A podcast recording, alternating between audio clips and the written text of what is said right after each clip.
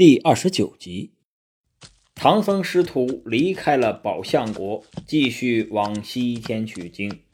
时光流逝，冬天过去，转眼已经是春暖花开的季节了。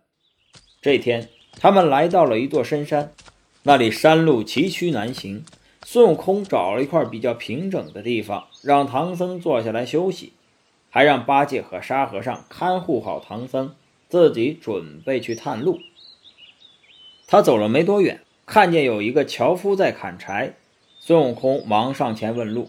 走到近前，又想自己这容貌容易吓着对方，于是他就变成一个普通人，走上前去问路。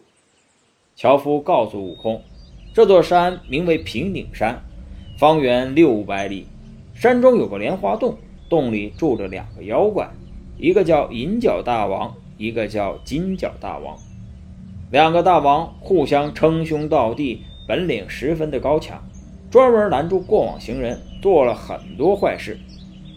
最近几天，这两个山大王不知道从哪儿得来一个消息，说有一个从东土大唐来的去西天取经的和尚会经过此地，而且听说吃了这个和尚的肉啊，就会长生不老。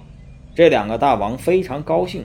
专门画了唐僧的像，让小妖怪加紧巡山，扬言要抓住唐僧吃唐僧肉。孙悟空谢过樵夫，回来告诉唐僧。唐僧听后面露难色：“悟空，这可怎么办才好啊？”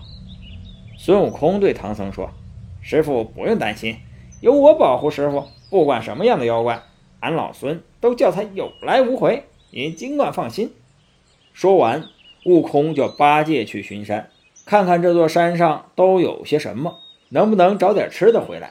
自己和沙和尚留下来保护唐僧。猪八戒很不情愿，怕累，又害怕被妖怪抓走，但是架不住唐僧也发话。猪八戒很不情愿地扛着九齿钉耙走了。孙悟空很了解八戒的脾气，知道猪八戒肯定会偷懒，于是他变成一只小飞虫，一直跟在八戒后面。猪八戒不知道孙悟空跟着他走走停停，走了没多远，正准备爬上一个小山坡的时候，一不小心滑了下来，摔了一个屁墩儿，疼得猪八戒嗷嗷直叫。猪八戒一边揉着自己的屁股，一边气呼呼地骂道：“该死的弼马温，没出息的沙和尚，你们在那里自由自在的快活，就叫我来巡山。”猪八戒一边骂一边往前走。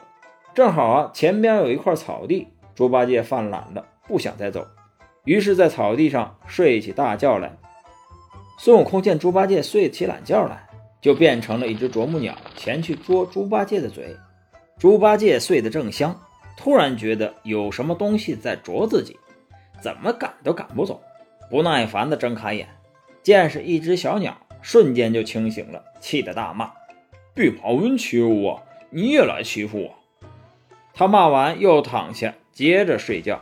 结果刚躺下，一滩鸟屎就落在他的脸上。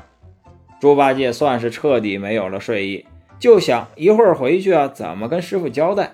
想了半天，就说：“如果师傅问我这是什么山，我就说这是石头山。嘿嘿，如果师傅问我这有什么洞，我就说这是石头洞。”然后就扛着钉耙往回走，一边走一边编瞎话。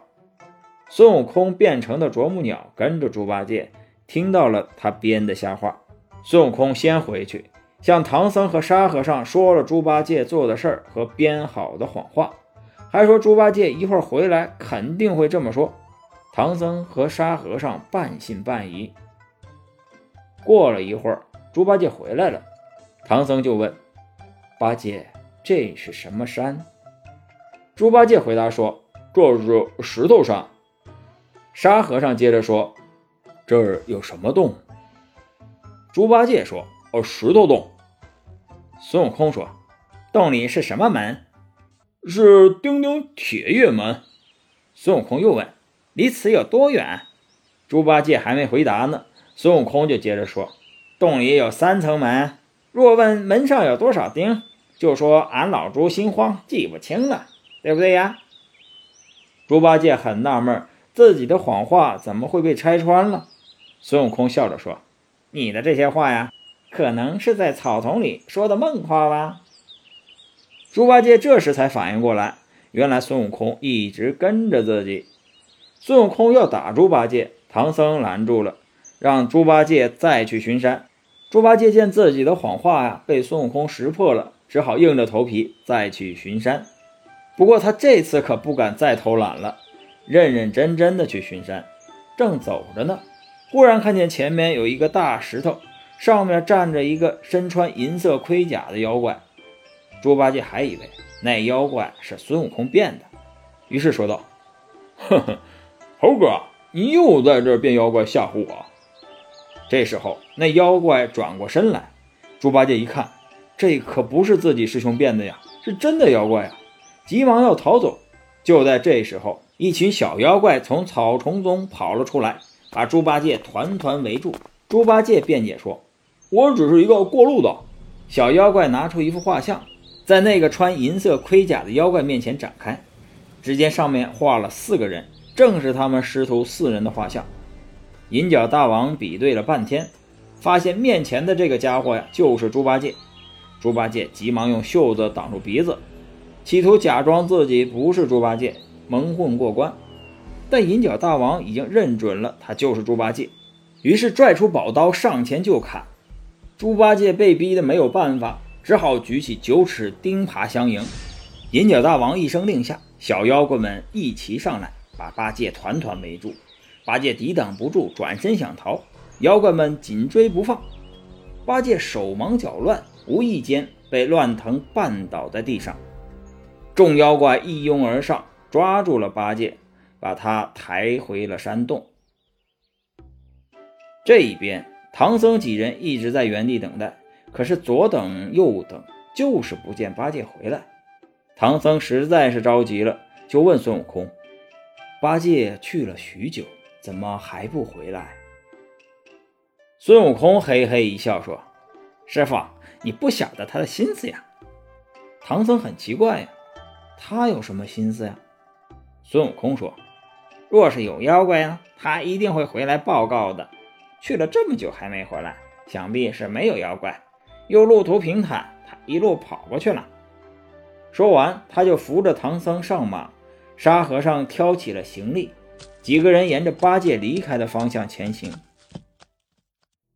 银角大王抓了八戒，十分的高兴。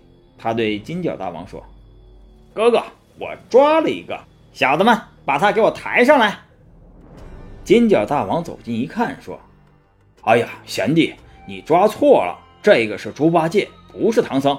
吃了他的肉没用，非得吃唐僧的肉才能长生不老。”银角大王说：“嗨，有了猪八戒，唐僧就不远了。等我把唐僧抓住之后，咱们一起吃唐僧肉。”说完，他又拿起七星宝剑，出动去抓唐僧。银角大王带着手下一众小妖怪去巡山。这次啊，他长了个心眼儿，将唐僧师徒四人的长相都记熟了。然后他想了想，猪八戒既然在这出现了，那估计唐僧也在附近。